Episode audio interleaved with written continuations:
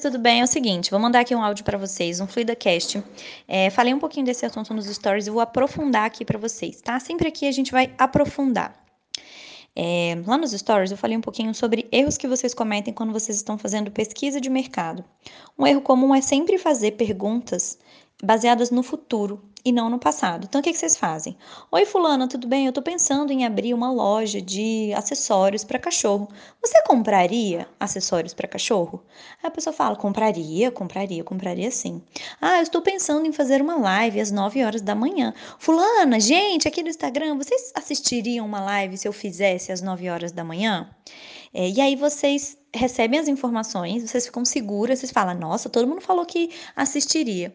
Você fica segura com aquela informação e você vai, com tudo, construir o seu negócio, ou aquele seu projeto, ou a sua ação em cima daquela informação.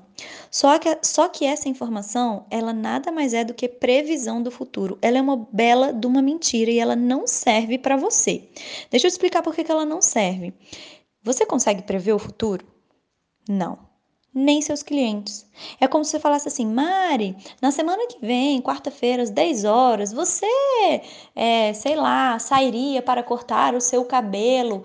Ah, sim, sairia. O que isso quer dizer sobre o mundo futuro, sobre a quarta-feira? Nada, porque o seu cliente ele está respondendo baseado numa coisa que ele não consegue prever, que é o futuro. Primeiro erro. Segundo erro, quando a gente faz esse tipo de pergunta, a gente já está dando-lhe opções limitadas para o cliente. Então a gente está dizendo assim: olha, a gente só dá a opção dele dizer sim ou não. Sim ou não não te resolve, porque sim ou não não te dá riqueza qualitativa, percebe? Você compraria presentes para pets é, que fossem feitos de material reciclável? Sim. Não.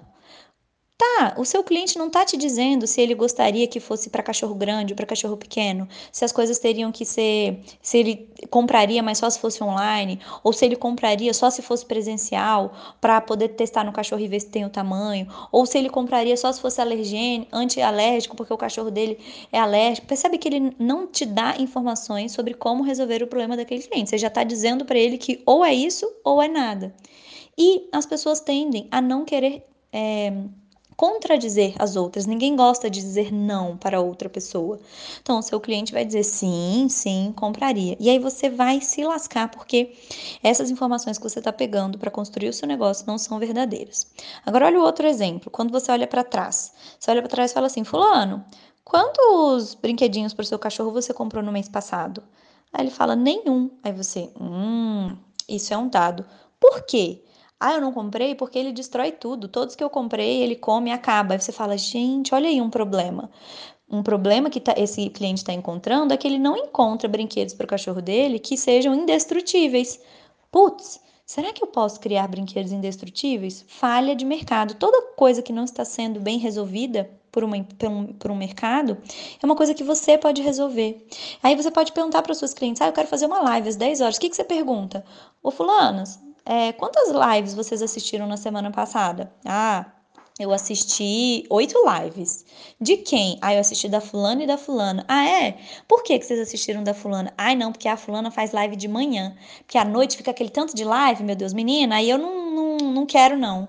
Como é que vocês acham que a gente descobriu o melhor horário, que a gente validou o melhor horário para fazer as aulas do workshop? Ah, sim, tá todo mundo saturado. Vocês estão dizendo pra gente tanto que vocês estão saturadas de conteúdo, de informação, e vocês estão dizendo que, nossa, eu estou saturada às 8 horas da noite, porque tem live demais acontecendo. Tô até saindo do Instagram. Aí a gente vai e faz de manhã. Percebe? Percebe a importância.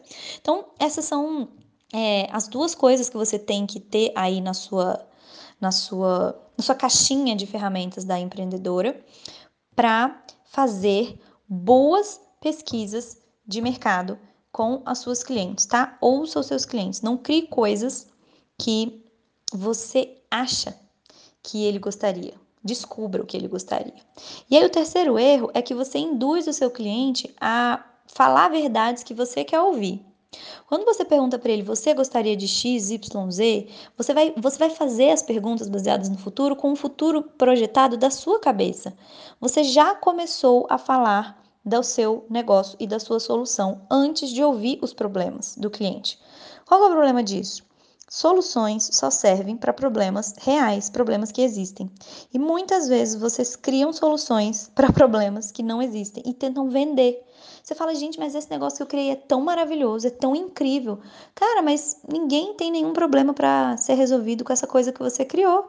Então, assim, por mais incrível que você ache, ninguém vai comprar do tipo, gente, eu comprei um caderno que você pode escrever de cabeça para baixo que as, as folhas não caem na sua cara, entendeu? Que ela, ele tem um grampinho assim do lado, que se você tiver de cabeça para baixo, as folhas não caem. Legal, incrível a sua ideia, mas deixa eu te perguntar, alguém tem esse problema de precisar escrever de cabeça para baixo? Se ninguém tiver, não importa quão incrível seja a solução que você está criando, ninguém vai querer comprar, ok? Então, esse é a, o aprofundamento de hoje para vocês conseguirem fazer boas pesquisas de mercado e criarem coisas que realmente vão ser vendíveis no futuro.